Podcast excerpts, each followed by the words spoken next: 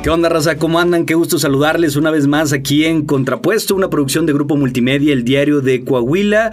El día de hoy tenemos con nosotros a un gran invitado, Héctor Mellado. Él es un joven universitario, todavía está a punto de graduarse, pero además es conferencista y ha tratado un tema muy delicado que es muy importante que conozcamos porque estoy seguro que a más de una persona les va a servir sus palabras, su conocimiento y su testimonio.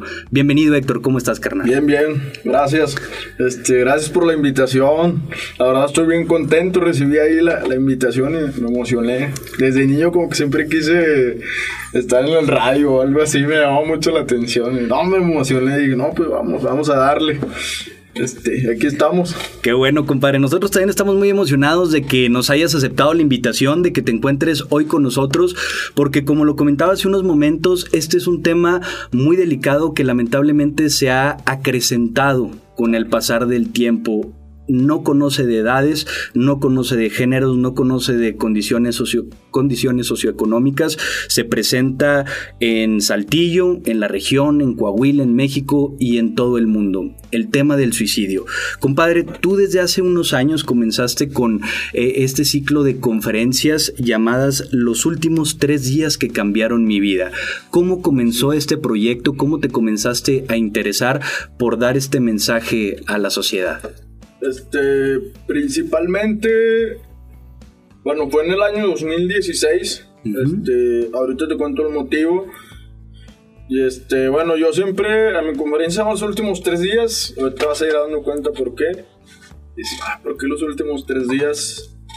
Yo siempre comienzo compartiendo, este, por qué nos da miedo o por qué sentimos como la palabra suicidio como algo oscuro. Sí. O como algo que...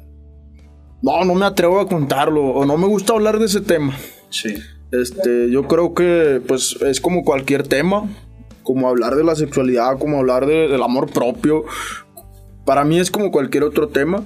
Este, entonces, eso es lo que yo comienzo diciendo a las personas, es el tema del suicidio, no tengan miedo, este, vamos a, a soltarnos y vamos a escuchar, vamos a ver qué... Porque a lo mejor también traemos algo y, y nunca lo hemos sacado. Y, y, es algo del suicidio, este, y siempre ha pasado, como le dijiste tú, no hay edades, este, no hay una categoría, no hay nada. Yo lo vi como la, la otra pandemia, sí. este, porque es una pandemia que nadie se ha enfrentado. Y este, entonces yo dije, yo quiero formar parte de esa pandemia después de que, te lo cuento yo, a, a mi papá eh, siempre lo vi como mi superhéroe, este, mi mejor amigo, mi todo, este, siempre estaba conmigo. Entonces, pero mi papá tenía un problema con el alcohol. Grave, así grave. Mi papá, así como te digo, era mi mejor amigo y todo. Este, yo traté desde muy niño, este, con mi hermana y con, y con mi mamá de ayudar a mi papá a salir de ese vicio, ¿verdad? Y era, duraba semanas, meses perdido en el alcohol. Entonces, como que desde niño a mí se me quedó de que mi papá era el buen papá un mes y luego se perdía. Y luego volvía y volvía a ser el buen papá. Como que me acostumbro a eso.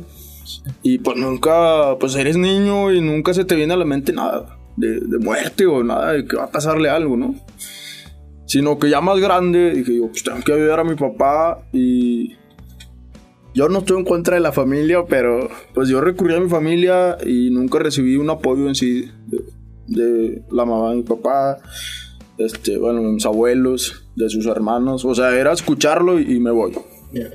No era brindarle una atención y pues yo no podía hacer nada, era un niño. Claro. Este, no, no me siento culpable después de, de lo que pasó con mi papá. Este, ni mi hermana tampoco, ni mi mamá. Pero pues llega un momento en el que dije, bueno, pues ya conozco a papá, ya sé cómo es. Se va, regresa, se va y regresa. Entonces, por ahí por el mes de, de marzo del año 2016, mi papá se perdió desde febrero y todo completo marzo. Y ya no lo hallaba y mi mamá había tenido sus broncas con él. Yo la, yo la entendía convivir con una persona alcohólica. Pues yo creo que ya estaba suficiente maduro yo para decir, bueno, pues entiendo a mi mamá. No tengo por qué meterme en los problemas. Entonces yo estaba estudiando la preparatoria.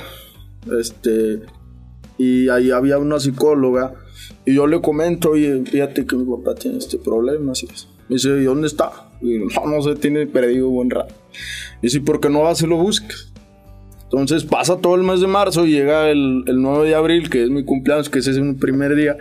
Este, y ese día le digo a un amigo que, oye, me acompañas a dar un paso en bici y buscamos a mi papá. Y me dice, órale, va. Nos fuimos desde las 10 de la mañana y pues mi papá se metía a todos los bares, a todas las cantinas, a los talleres con sus amigos. Y entonces vamos a todo. Yo no podía entrar porque pues, yo todavía no era mayor de edad. Entonces por eso lo invito. Le digo, oye, toca ahí. Y este. Y pues era llegar y preguntar, oye, ¿no has visto a, a Memo? A, pasar a Guillermo. Este, a Memo, un chaparrito así. así. Hombre, aquí no ha venido, ya tiene mucho que no viene. Entonces imagínate de todos los lugares, eh, Presidente Cárdenas se lleva solo que está lleno de, de bares.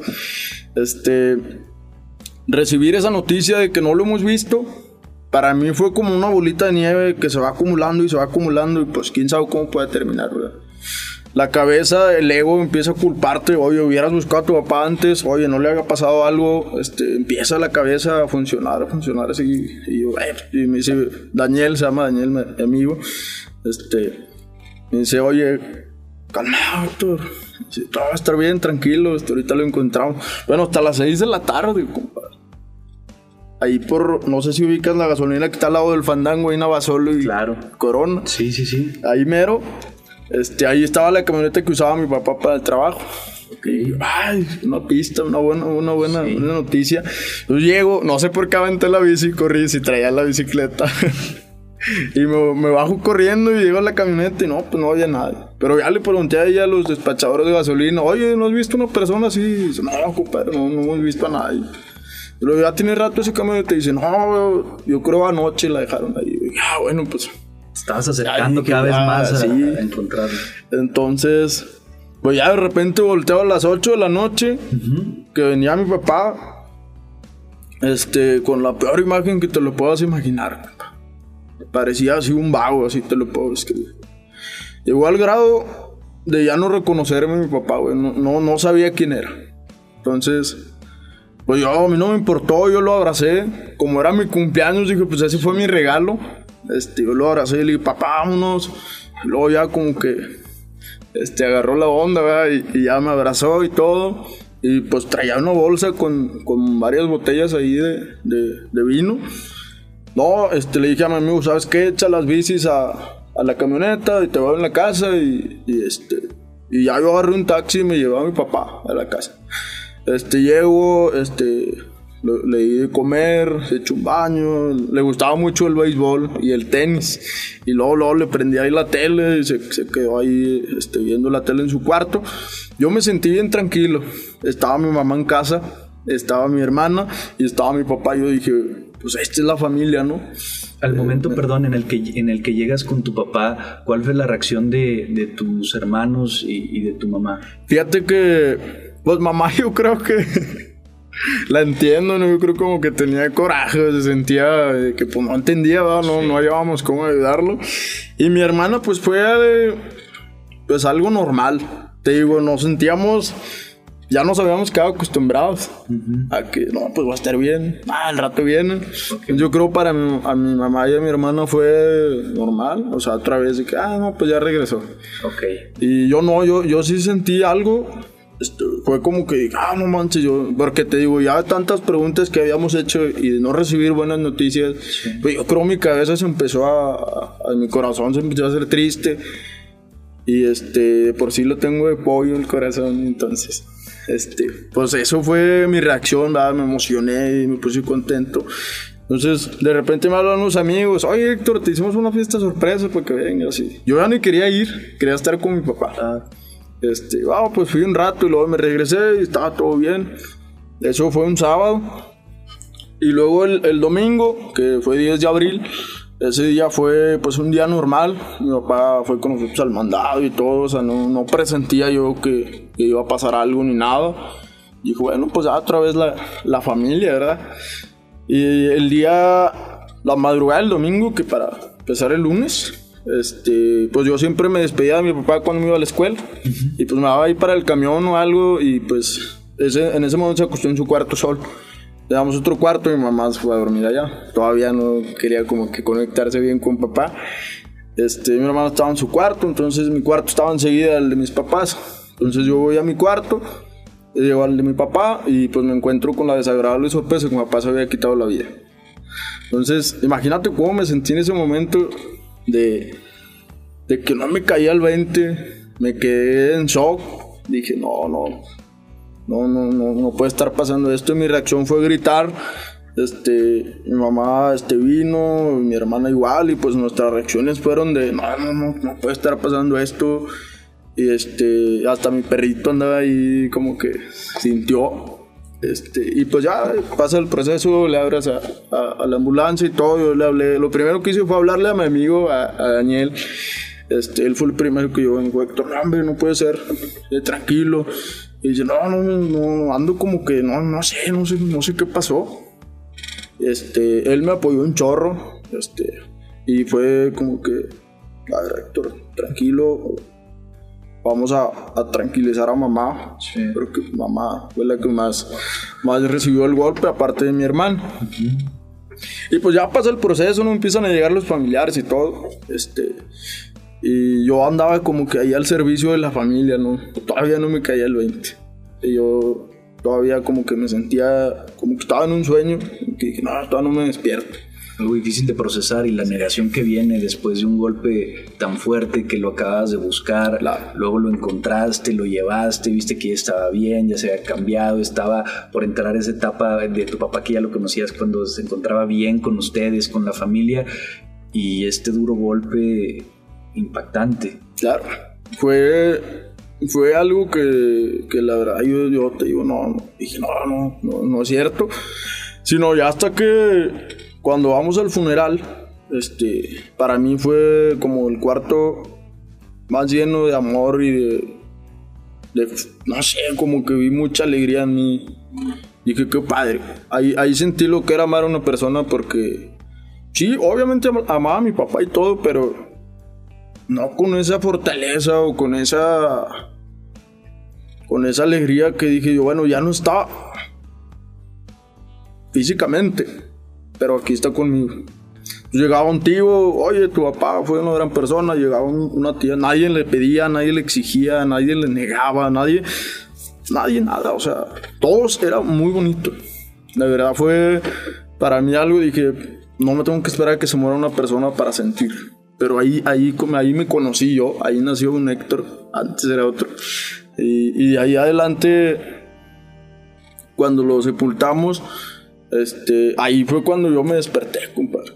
Porque ahí fue como que estaba lleno, lleno así de agua y luego ¡fum! se cayó el agua. Y dije, ah, caray, empecé a llorar un chorro. Este, ver a mi mamá y, me daba más, como que más sentimiento. Sí. Y llego a mi casa después de todo y dije, pues ahora que sí, y me jugué el papel ese que te dicen de que ahora tú eres el hombre de la familia. Claro, que es muy común que, que pase como esta responsabilidad que te dicen constantemente, ahora tú te tienes que hacer cargo de la familia, tú eres el hombre de la casa, tú tienes que cuidar a tu mamá, a tus hermanas, a tu hermano y demás. Perdón, y en eso, en eso estaba pensando, precisamente. Yo no pensé en, ah, ya no está mi papá, ya no lo tengo, ya no, digo, yo a lo mejor físicamente ya no estaba, pero estaba aquí conmigo. Yo ahí lo sentí, entonces en eso agarro mi computadora y abro el Facebook y eran como 80 noticias que llevábamos en el año y apenas íbamos en abril. 80 suicidios en Saltillo. Y ah, caray como que conectó, no sé si te ha pasado que te pones, piensas en un perrito y empiezas a, entrar al Facebook y ves puros perritos. Así me pasó a mí, pero con puros suicidios. Entonces llega un al otro, fue, pasaron como unos 15 días y llegó una persona de fiscalía y me dice, oye Héctor, te invitamos a que vayas con esta psicóloga. Ok. No voy a decir el nombre para no quemarla, pero este, voy yo con esa psicóloga. Te fue mal. Y ahí dije, tengo que hacer algo me fue la fregada porque llego y lo primero que me dice es, Héctor, el suicidio es una cadena y tú también te vas a suicidar. Ah, no, no. Y yo así como que, no, no, no, no puede ser cierto, güey. Y bueno, me voy a dar lujo de escucharla. y la escuché hasta que pude. Le dije, no, ¿sabes que Ya me voy, yo me voy a retirar. Muchas gracias. Y me salí. Y, que, y le digo, mamá, oye, mamá, ¿cómo puedes, cómo puedes decirme esto? O sea. Es que, ¿cómo se les ocurre? Se supone que son los profesionales encargados de dirigir esas emociones o de, o de, que tú conozcas qué es lo que está dentro de ti para poderlas canalizar de la mejor manera y más en una situación tan fuerte tan profunda, tan difícil que estabas viviendo tú y, tu familia en esos momentos. Digo, por supuesto que estaba el amor que sentiste y que sentías a tu padre aquí en el corazón, en la mente y que quedaban todos los buenos recuerdos, todo aquello que te decían las personas que acudieron a darle el último adiós y que pudiste ver todo el amor que, que lo rodeaba a él y que lo rodea a ustedes como familia, a ti como su hijo, pero también pues no deja de ser una situación muy complicada en la cual es importante que los profesionales tengan también esta empatía y que sepan cómo tratarlo y no únicamente que sea como para, ah, bueno, ya sí, que venga y lo despachamos y el que sigue y el que sigue y el que sigue. Y, después te saliste de, ahí. Sí, Fuiste con tu mamá y le dijiste, no puede ser. Sí, le dije, mano, ¿a ti cómo te fue? Y me dijo, no, pues doy cuenta que también me dijo lo mismo. Pero pues mi mamá como que pues ya piensa más diferente, ¿no? Cada cabeza es un mundo, como lo dijimos al principio. Este, y yo lo, yo traté de, verlo de otra manera. Dije, bueno, pues nunca había platicado con una psicóloga así tan, tan fuerte, ¿no? Y yo no le conté nada, este, me dijo que hiciera un dibujo y se lo hice. Ya, estuvo bien raro eso, nunca me había tocado una psicóloga así. Este, siempre me he juntado con gente más grande que yo. Ok. Y eso me ha servido mucho. Este, a, cuando voy a platicar o algo, ya, ya me sé algo, ¿no? Muy bien. Y entonces, lo que hice fue yo, me gustaba mucho ir a los, a los grupos de, jóvenes. Ajá. Entonces me invitan una vez ahí con los salesianos. Este, oye, nos vamos a ir a misiones al Guache. Este, y faltaban 15 días, acaba de morir papá. Entonces llega el fin de semana y yo me fui al, me fui al Pal Norte con un amigo. De hecho me dijo, oye, no, hombre, no te quería dar el boleto porque pues le dije, no, hombre, tú dámelo y vámonos. Este, yo la verdad dije, bueno, pues no me la voy a pasar triste. No me voy a encerrar en mi cuarto a llorar y decir, ah, me voy a culpar con un ayudó a mi papá o ah, pasó esto, este. No. La vida sigue. Ya no está. Lo que duele es el apego. Que ese es un tema que yo lo toco en la conferencia porque mucha gente se queda encerrada o se queda, se queda le da una pausa a su vida porque esa persona ya no está con ella. Guarda, hay personas que me ha tocado que me platican, oye, no, es que yo tengo la ropa de mi abuelita y yo agarrada, yo como que... ¿Qué tiene la ropa, compadre? Claro, está ese apego que tratan de retener cualquier pertenencia, cualquier recuerdo, cualquier cosa que le pueda eh, regresar a aquellos tiempos donde estaba esa persona y, sienten tal vez que si lo dejan ir es como dejar ir a esa persona y no va encaminada de ese tipo. Y, y si es impactante que, que lo hayas tomado de una manera tan madura para poderlo afrontar sí, por supuesto, con la tristeza, pero también pensando el ¿qué sigue después? Claro. Aquí sigo yo, aquí sigue mi mamá, aquí sigue mi familia. ¿Qué se va a poder hacer?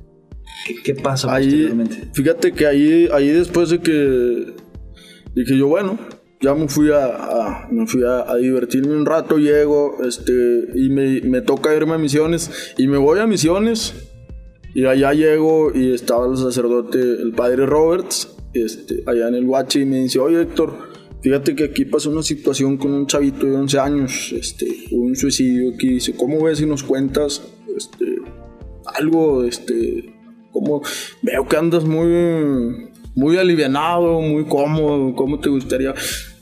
Pásale el sábado a compartirnos algo. Y pues es Semana Santa, está muy padre a, las personas que les gusta, las personas que son católicas y los que no, pues es, es, algo muy bonito, independientemente de la iglesia, de los católicos y eso, es, es, una experiencia que te vas a llevar para siempre. Entonces el jueves santo pues es como un, como que lloras y sacas todo, no sueltas. el viernes igual es como de guardar silencio, guardar respeto y todo eso. Entonces el sábado, pues es el día que toda la raza, eh, vamos al baile, vamos a ir a la fiesta y todo. Entonces me dice, pero ponme, motívamelos, anímamelos. pero que van a andar bien tristes por el Viernes Santo. Entonces, anímamelos, ¿cómo ves? Yo no le dije así luego, luego que sí. Este, le dije, bueno, lo voy a pensar. Porque, pues, pues, ¿qué voy a decir? Ese era mi... ¿Qué voy a decir? No tengo nada. No, no sabía yo que, que era dar una conferencia, que era una plática. Entonces, llega el sábado y estábamos este, como una especie de misa. Se acabó. Y luego Agar me dice, ¿qué onda, Héctor? ¿Vas a pasar? No, pues me levanté y, y pasé ahí al mero en medio y no, empecé a platicar. ¿Qué sentiste al momento en el que les estabas platicando por primera vez eh, esta experiencia que tú habías tenido y que tratabas de llegar pues a, a estos jóvenes y a la comunidad en general después de que habían vivido un suceso pues algo parecido al que tú habías vivido? ¿Cuál fue esa emoción en esos momentos? Fíjate que allí dije, cuando, cuando, ese, cuando ese momento en el que yo empiezo a platicar, yo sentía a mi papá cerca. Lo sentí ahí conmigo, este, dije, pues a lo mejor no, no estoy usando su historia mal.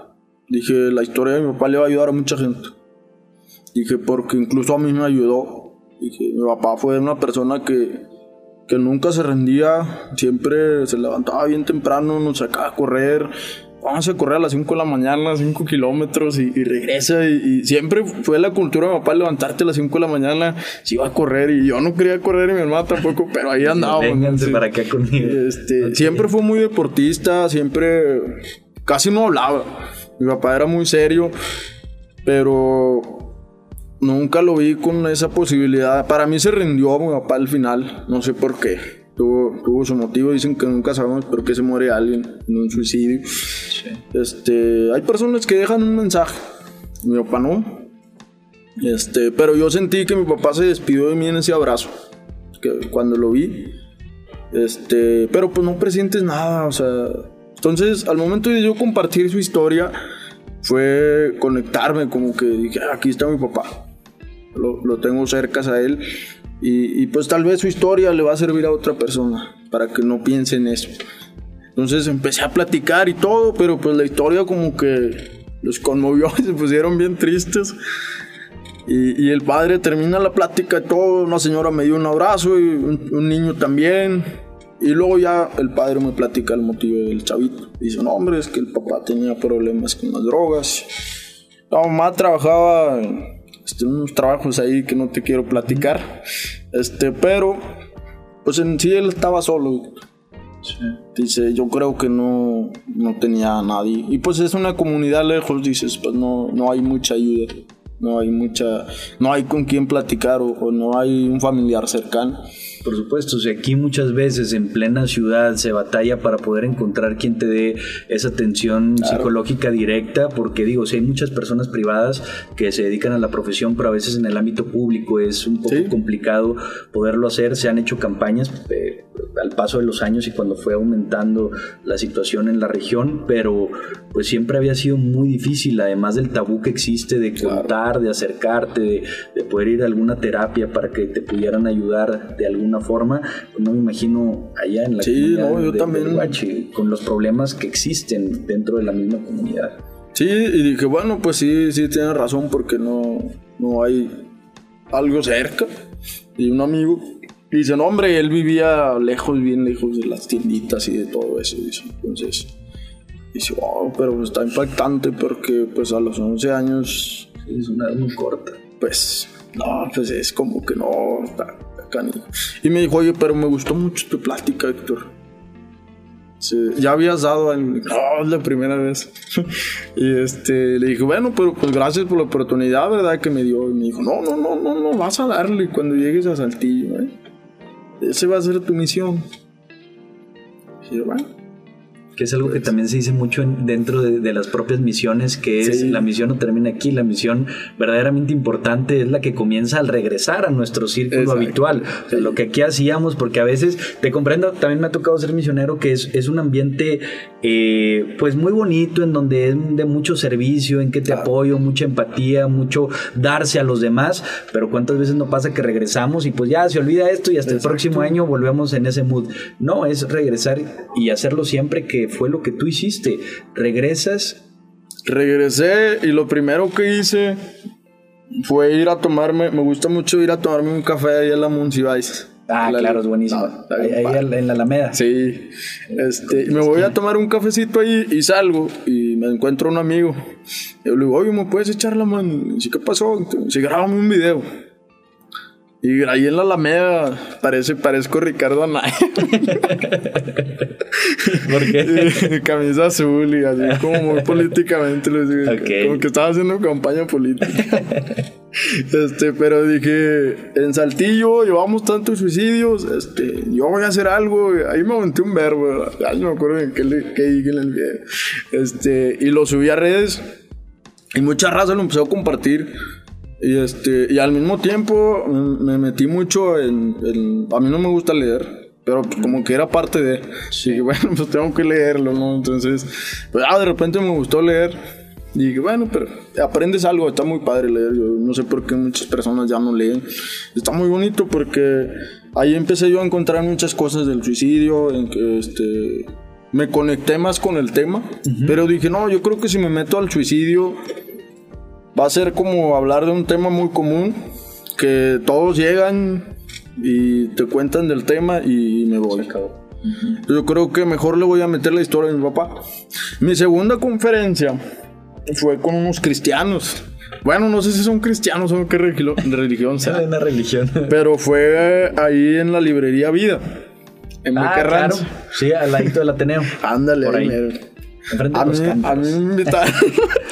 A mí me invitaron a, a dar una, una conferencia allí, pero yo dije, bueno, pues va a ser una, es una cafetería. Me dijo, no es una cafetería, es una librería. Sí. Y dije, bueno, pues va a haber señoras, personas de todas las edades. No, Ah, me llevo y había puros viejitos. Y todos traían un librito con salmos y proverbios. Y dije, ah, ¿de dónde me metí? Ya iba, te ibas a poner a predicar también, compadre. Dije, no, hombre, ya, ya soy pastor. y ya, este. Pues llego y doy la plática. Y pues la respuesta al final de la conferencia fueron puros proverbios y salmos, pero me gustó mucho porque este, yo dije, bueno, ya tengo algo, que ya estoy, ya, ya estoy platicando algo, ya tengo una conferencia. Y ahora sí, ya dije, bueno, me voy a centrar y empecé a buscar otros conferencistas y el primero que me salió fue Rorro Chávez Claro. que había sacado su video En busca de la felicidad o la, la felicidad, no sé cómo se llama su video, que está bien padre y me gustó y me llamó mucho la atención y dije, ah, pues estaría padre, ¿no? Compartir algo como él. Y, y me, y me- me- como que me conecté mucho con Rorro porque él también es misionero. Sí. Rorro es misionero de, de años y, y luego subió oraciones y luego subió muchas cosas y dije, órale, qué padre, está muy interesante lo que hace. Y me fui a verlo a Monterrey a, a su conferencia y me llamó mucho la atención todo eso. Y dije, bueno, pues yo ya tengo el, el- el tema, ya tengo el testimonio, ya tengo algo que decir. Pues ahora sí vamos a, allá afuera, ¿no? Entonces mi tercera conferencia fue en la librería Vida. La tercera ahí. Sí, yo logré trabajar ahí en la cafetería, ahí estaba trabajando. Y la directora... Fíjate, o sea, después de que diste la conferencia, entraste a trabajar ahí. En la, acá en la municipal, sí. No, no, Ah, no. ah, en la Yo trabajé allí Ok, ok. y luego me dice la directora, dice, oye Héctor, va a, va a ser nuestro aniversario en la librería. Dice, me han dicho por aquí los muchachos que tú das una plática del suicidio. ¿Cómo ves? Si te pasas al, al- a la cartelera y das una plática. Yo, órale. Ah, pues me emocioné. En ese rato yo estaba por entrar a la universidad, pero yo no, no contaba con recursos para meterme en una buena escuela. Entonces, mi vecino, que es, es como mi padrino él, este, va y cuenta a la Universidad de Carolina. Yo iba a entrar a la UAN porque yo, yo quería estudiar comercio internacional Ajá. y no había en la UAC, no había en el TEC.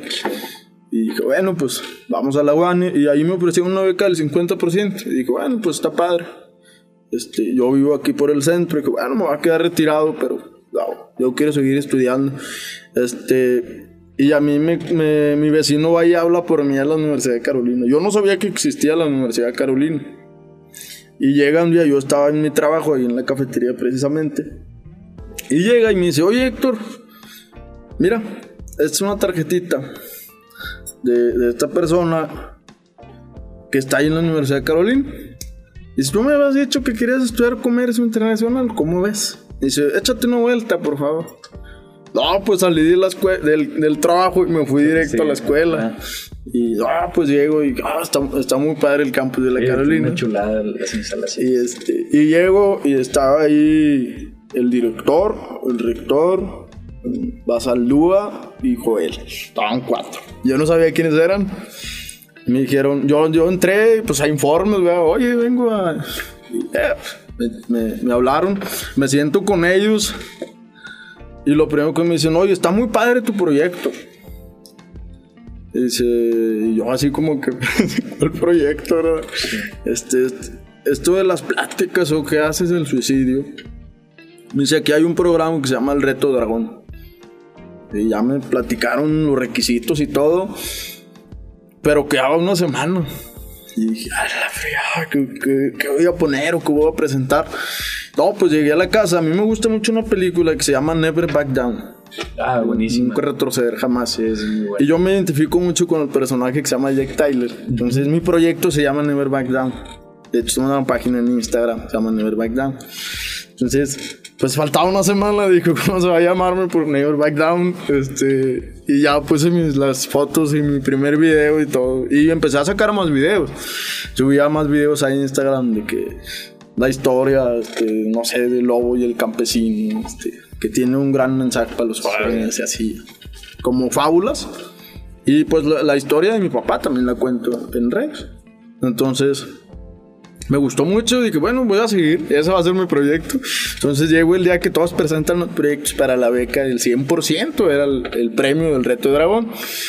Entonces yo llego a la Carolina y presento todo eso en una pantalla y este, di una mini conferencia. Este, fue mi mamá, de hecho yo me sentía nervioso porque iba a estar mi mamá, nunca había contado. Este, y no, pues me aplauden y me dicen, Héctor, este es tu reconocimiento. Y dice ahí en el reconocimiento, Never Back Down, al tío Coahuila, este, Héctor Mellado, este, suicidio, algo así. Y dije, órale, qué padre, bueno, pues ya tengo el proyecto, ¿no? Ya tengo, este, voy a estudiar en una universidad, pues padre, ¿no? Wow. Y a la siguiente semana toca la plática en, en la, en la librería de Carlos Monsiváis.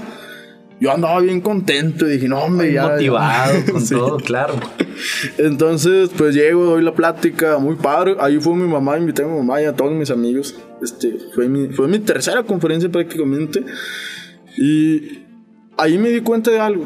Dije, mi conferencia no es para un solo público, es para todos. Había niños de la Berreto. De primero estaba bien triste yo porque no llegaba gente. Y había unas dos, tres personas que yo atendía en la cafetería. Fueron a mi conferencia. Este, estaba la directora, todo el personal de ahí. Y los chavos. Y luego llegó más gente. Y luego llegó más gente hasta que se llenó. Hay, hay un pequeño este, espacio para dar pláticas ahí. Y cuentacuentos y todo eso. Está muy pequeño el espacio. Pues se llenó. Y dijo, órale. No, pues qué padre. Y al final me regalaron un libro, un reconocimiento.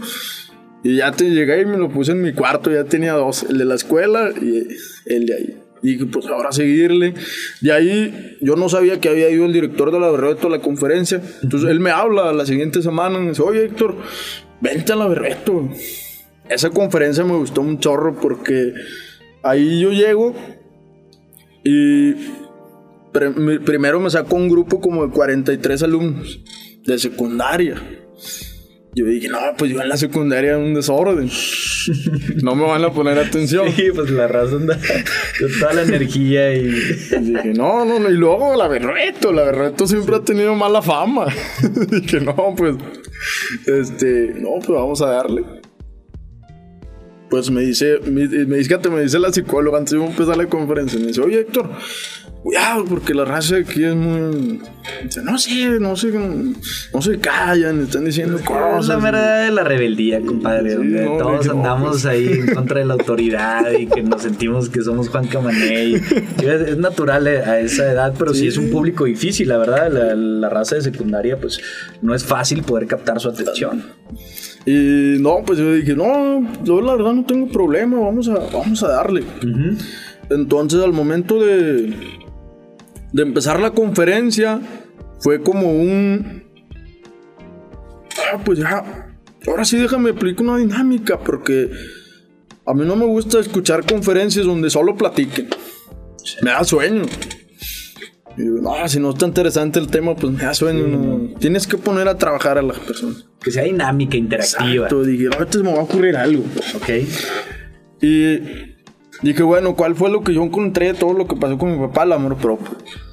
Cuando tú te amas a ti, puedes amar a muchas personas. O puedes amar lo que sea. Eso fue lo que yo encontré de- en la muerte de mi papá. Entonces dije, bueno, aquí lo voy a poner. Entonces termina la conferencia con ellos y me dice el director, Héctor, ya te vas. Y yo le digo, no, pues no, pues tengo que ir a mi trabajo, pero aquí, aquí en la librería. Eran las 4 de la tarde. Y me dice, si te saco a toda la escuela, ¿cómo ves? Me gustó, me encantó la plática. Vino un Wow. recién salido de la cárcel a dar una conferencia, pero no me gustó. Tu plática está muy padre. ¿Cómo ves? Te saco ya a toda la escuela. Son, son 977 alumnos. Ah, caray. Wow. 977 alumnos de secundaria. Más aparte los 43 Sí. que ya les había dado. Le dije, no, pues va. Dije, a mí me va a servir de perdido saco una Sí, foto. por supuesto. Y logré captar la atención de todos. Para mí ese fue un logro porque dije, bueno, son de secundaria, vi llegándolos a todos y fue como esa rebeldía de que no, no vamos a entrar. No, no, no, los maestros se sentaron. El director también estaba bien contento, grave grave y todo. Este, y ahí pongo una dinámica este, que aprendí antes de que, de que pasara esa conferencia, a mí me toca ir a, a una conferencia en Monterrey de un programa que se llama Life. Ok. Este, ya después se pasó un año y fui a, a ese, a, ese, a ese curso, es un diplomado. Pero ese fin de semana yo fui. Este, y yo iba con esa de que no, pues qué me pueden decir o no, eso. Claro, ay, no, no, no vas con la apertura cuesta". de, de poder aprenderle algo ahí. Sino que estando ahí fue un fin de semana súper rápido, se me fue muy rápido. Este. Y luego ya este, llego yo a ese, a ese curso. Bueno, fue como un resumen de lo que venía en el curso.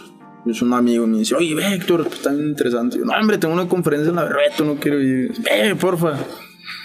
Y ahí aprendí algo. Me lo traje y dije, bueno, lo voy a aplicar porque fue lo que más me pegó. Ok. Estábamos, este, haz de cuenta, sentados así, este, pegando las rodillas. Uno con otro, uno enfrente del otro. Ok. Y cierras los ojos y empieza a ver el, el coach con una musiquita de fondo bien triste y estás con los ojos cerrados. Y, y te empieza a decir cómo te sientes estando en este momento. Imagínate que al lado izquierdo, digo, al lado derecho, hay un chip y es el que está conectado con tu cerebro. Y lo vas a apagar. Y del lado izquierdo está el de tu corazón. Ese lo vas a aprender, porque siempre lo traes apagado. Era, un coach con comedia y, y Sí, sentimientos. claro. Y la verdad a mí me gustó, me encantó ese, ese- esa dinámica porque ahí tú al momento de prender tu corazón nos de cuenta que es cierto. Un foquito prende, paz, se conecta, o sea, como que todo tu cuerpo es tu corazón. Y ahí en ese momento empieza Bernardo a preguntarte, ¿cómo te sientes estando en ese momento? ¿Te, te sientes... Me siento relajado. Me siento contento, estoy en un lugar en el que yo no quería venir, pero me trajeron. Este, ¿qué sigue? O, o por qué le estoy haciendo caso a esta persona que me está diciendo que cierre los ojos y que me imagine que en mi corazón? Dice, yo te lo voy a decir bien sincero. Dice, si lo quieres vivir, vívelo. Siéntelo. Dice, desconéctate del mundo, estás aquí. Entonces, en ese momento empiezan a moverse las personas, pero pues no ves, ¿verdad? Te Tienes los ojos cerrados. Entonces, empezaban a moverte. Y yo no sabía quién estaba enfrente de mí. Y ahí en ese momento fue como realmente sentir lo que estaba diciendo Bernardo. Imagínate que va llegando una persona, está acercando a ti. Y pues a quién crees que me imaginé yo? Pues a mi papá, ¿no? Entonces, pues yo como que lo sientes. ¿verdad? Dices, wow, está mi papá conmigo. Y Bernardo te empieza a decir, ¿qué le dirías en ese momento a esa persona que está frente a ti? Empieza el mamá, te amo, papá, te amo, eres la mejor persona. Este, nunca me he atrevido a decirte que te amo tanto, que te quiero, que sin ti no sería nada. No, no le digas eso. Alto allí. es alguien. De todas las personas somos alguien. Pero dile realmente lo que quieres decirle. Estás ahí, es tu momento.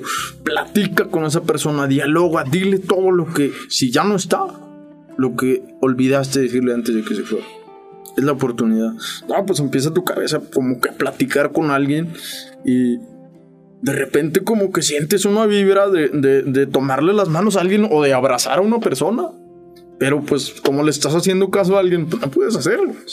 Entonces ya empieza Bernardo a decirte, cámbialo por otra persona, tu mejor amigo, tu abuelo, este. Y luego ya de repente te dice, esa persona se está yendo de tu vida. ¿Cómo te sientes en este momento? Y ahí empiezas a llorar.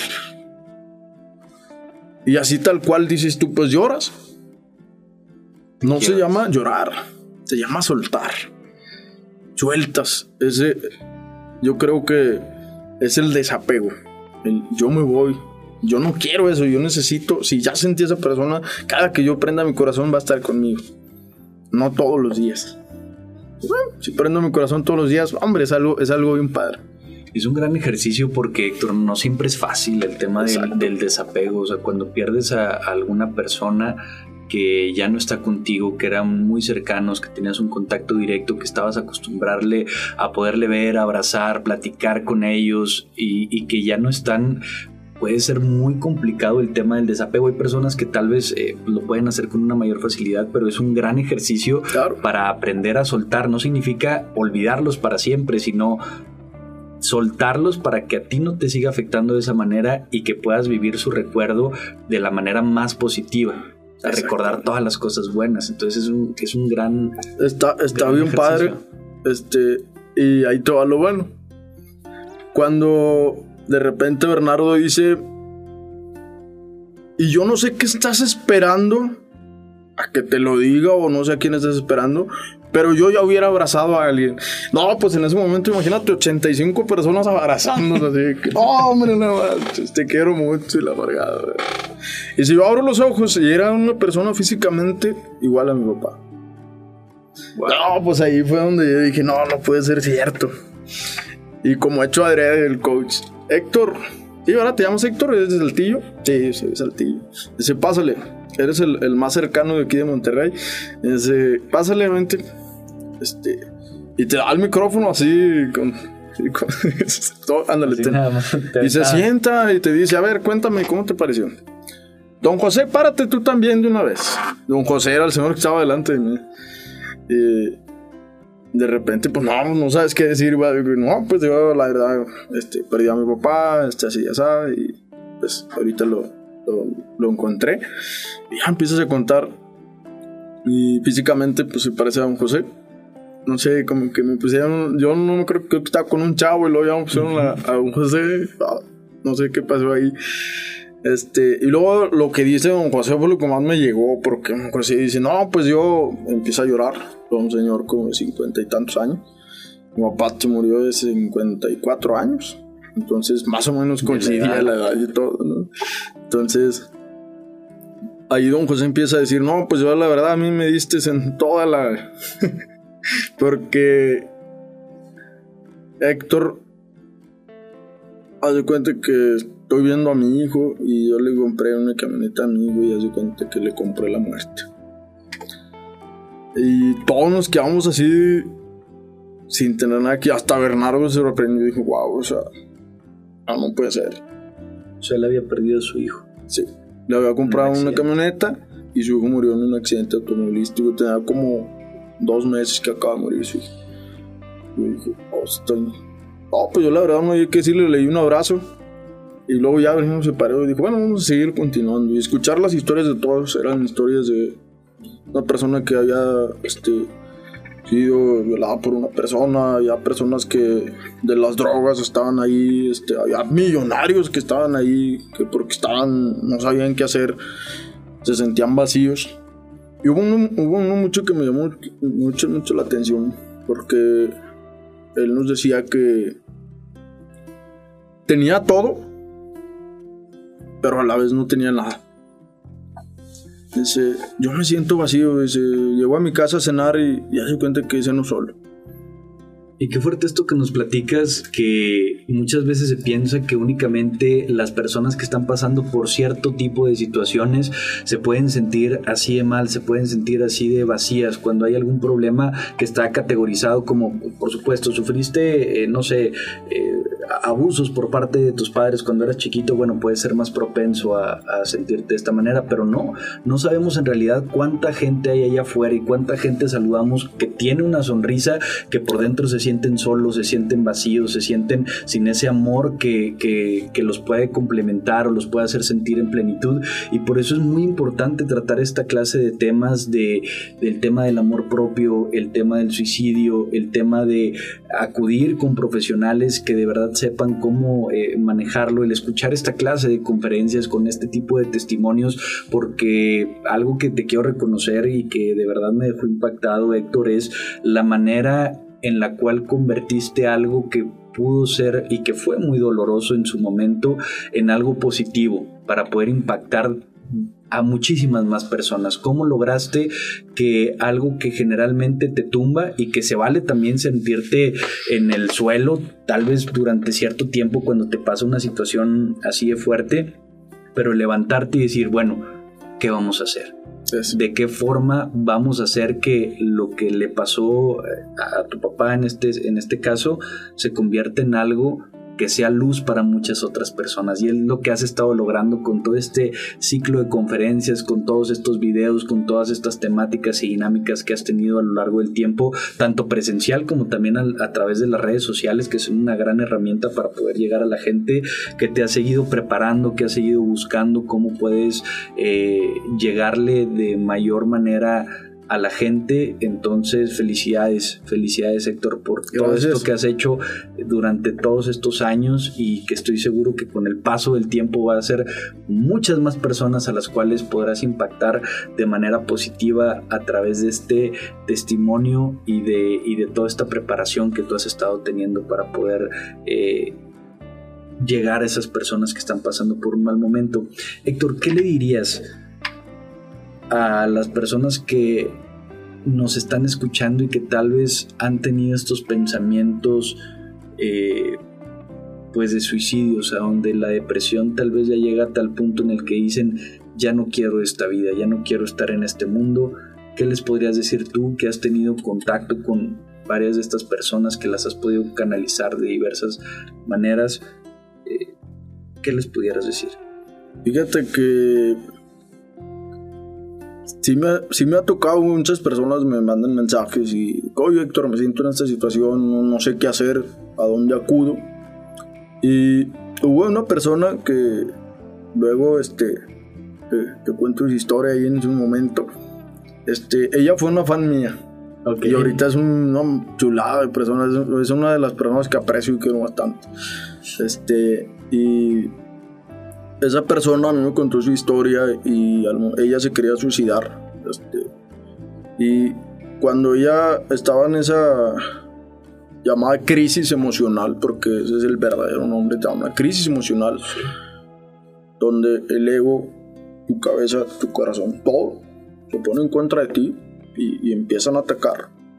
Y pues no sabes a dónde ir, o caes en las drogas, o caes en algún vicio, o te da simplemente por suicidarte. Y lo primero que se te viene a la mente es eso. O sea, me quiero lastimar. No buscar ayuda. Muchas personas, incluso en mi familia, fue que es que ¿por qué no le buscaste ayuda a tu papá? O es que ¿por qué no buscas ayuda? Yo creo que no es buscar ayuda, sino es el hecho de, de pensar realmente en dónde estoy, en qué situación estoy. Cuando, para no llegar a eso, simplemente yo les digo, ámate. Busca, el amor no es celar, no es pedir, no es perdonar, no es exigirnos nada de eso. El amor es dar sin esperar nada a cambio. Entonces, si tú eres una persona que está llena, llena, llena de amor, nunca vas a llegar a una crisis emocional. Vas a llegar a una crisis emocional de amor. Vas a estar bien enamorado de muchas cosas y, es algo muy bonito, es un proceso muy padre porque te hace ver la vida de una manera distinta. te hace ver allá afuera de una manera distinta, te hace ver a las personas de una manera distinta. Entonces, al momento de estar en una crisis emocional, pues sí, puedes buscar ayuda. Pero mi pregunta es a quién. ¿Quién? Porque pues vas a ayuda profesional y no te van a atender rápido. Si vas a un centro, el CESAME, que es el centro de salud mental, imagínate una persona de bajos recursos, no puede pagar 250 pesos por una consulta, o sea, Más el transporte, más todo lo que implica. Exacto. Entonces, sí puedes buscar ayuda, pero mi recomendación es a un amigo. Simplemente a la familia, pero ah, te digo que no conecta muy bien con la familia, pero pues un amigo, un amigo, siempre hay una mano amigo que está ahí cerca, siempre hay una persona que te va a escuchar y pues ahí estoy yo también. Me pueden mandar un mensaje o algo y ahí voy a estar siempre. Este, porque pues ese fue la- como me dijo el sacerdote, esa es tu misión. Entonces, eh, ese es el hecho, que te ames, te, cone- te conectes contigo mismo todos los días en las noches, no sé, digas, este soy yo. Este es Héctor. Este es el Héctor que yo quiero. Ese es el Héctor que quiero ser siempre, no el que estaba antes. Y cuando llegas a ese momento, yo tengo una frase, te la voy a decir. La vida es un regalo. Olvidar, perdonar, sonreír y disfrutar. Así, bien sencillo. Compadre, ¿la puedes repetir una vez más para la Claro. gente que nos está escuchando? Mira, la vida es un regalo. Olvidar, perdonar, sonreír y disfrutar. wow. Gran frase. Gran frase, querido Héctor. ¿Cómo te puede encontrar la gente a través de las redes sociales que se quiera poner en contacto contigo, ya sea para alguna conferencia o que quiera hablar de algún tema? ¿Cómo te podemos encontrar? Este, en Instagram, Héctor Mellado, y en Facebook también, como Héctor Mellado. Y tengo mi página que se llama Never Back Down, que hace poquito le entramos a toda esa página. Ok, Este, ahí tenemos, este, ahora fuimos el Día del Niño a dejar unos juguetes ahí que nos donó precisamente la Universidad de Carolina. Excelente. Y fuimos a dejarlo, no, hombre, fue una experiencia bien padre. Entonces, ahí, si nos quieren invitar a una universidad o algo, yo siempre estoy puesto. O sea, la última conferencia que tuve fue en el Colegio Ignacio Zaragoza. Ah, sí, ahí en el CIS. Sí, vi las fotografías. Este, muy Padrísimo. padre. Este, fue otra, otra cosa que me llevé ahí. Porque fíjate que siempre al final de una conferencia hay una rueda como de preguntas ahí. Ajá. que, Oye, Héctor. Ahí fue como con unos balazos. Ah, espera. Eh, oye, Héctor, y si hubiera pasado esto. Oye, Héctor, y si tuviera. Y pues. No sabes qué decir, va. Pero no yo ya tenía la respuesta, entonces. Los chavos se fueron. Este, yo dije, bueno, es otra otra escuela, había ido a todas las ya casi la mayoría de escuelas públicas he, he ido, a las secundarias, este, en prepas, en universidades, este, en los centros comunitarios también. Este, y el día del suicidio siempre hacemos una, una post, igual y los invitamos por ahí, Excelente. este, donde Encantados. Compartimos, este, nos ponemos aquí en la mano no más suicidios, o el símbolo de, de punto y coma, que no sé si tú lo has escuchado, el símbolo de punto y coma. Y compartimos una anécdota que nos había pasado. Este, no sé, hay personas que comparten de que, no, pues yo cuando estaba en la secundaria tenía, no sé, cortaban las venas o algo y te llegan un mensaje y dices, bueno, esta persona pasó por eso, yo también conectas, sacas una plática y, y sueltas algo. Entonces, pues bueno, ahí, ahí en, redes Héctor Mellado, no, no tengo un canal de YouTube. Sea, yo nada más. Ahí, TikTok, compadre. Ándale. utilizar Pero- todos los medios. No, perfecto. sí. Entonces, a través de Facebook y de Instagram, como Héctor Mellado, también en Facebook, en la página de Never Back Down, para Sí. que pueda darse la vuelta a toda la raza, que puedan ver más acerca de todo el trabajo Claro. que haces y que también te puedan contactar, ya sean las universidades, las escuelas preparatorias, las secundarias, para que puedas ir y puedas tocar este tema que es muy importante abarcar con nuestros niños, nuestros jóvenes y nuestros adultos. En todas las edades debemos estar muy conscientes. Te agradecemos, compadre, por habernos acompañado. Ojalá que en otra ocasión pueda regresar para Claro. seguir echando el chal, porque pues es- son temas que tienen mucha tela de dónde cortar. Entonces, gracias, carnalito. No, hombre, al contrario, muchas gracias. Y este, y bueno, y aquí estamos puestos siempre. Este, hay, que, hay que seguirle, hay que seguir echando ganas. Este, y pues ahí, ahí te encargo que, que conozcas la misión. Que Por claro, supuesto. creo que ya la sabes. Pero ahí, ahí métele más, más, más flow, ¿verdad? Como dicen los artistas. Este, y pues también tiene, todos tenemos algo que decir. Efectivamente, efectivamente, hay que encontrarlo y hay que explotarlo al 100%. Te agradecemos, querido Héctor, por habernos acompañado. Gracias a toda la gente que nos estuvo escuchando aquí a través de Contrapuesto, una producción de Grupo Multimedia, el Diario de Coahuila. Los esperamos a través de todas las redes del diario para conocer sus comentarios, sus opiniones. Si hay algún tema que quieran que abordemos, nos lo pueden hacer llegar y con mucho gusto les estaremos leyendo. Nos escuchamos en la próxima. Que tengan bonito día.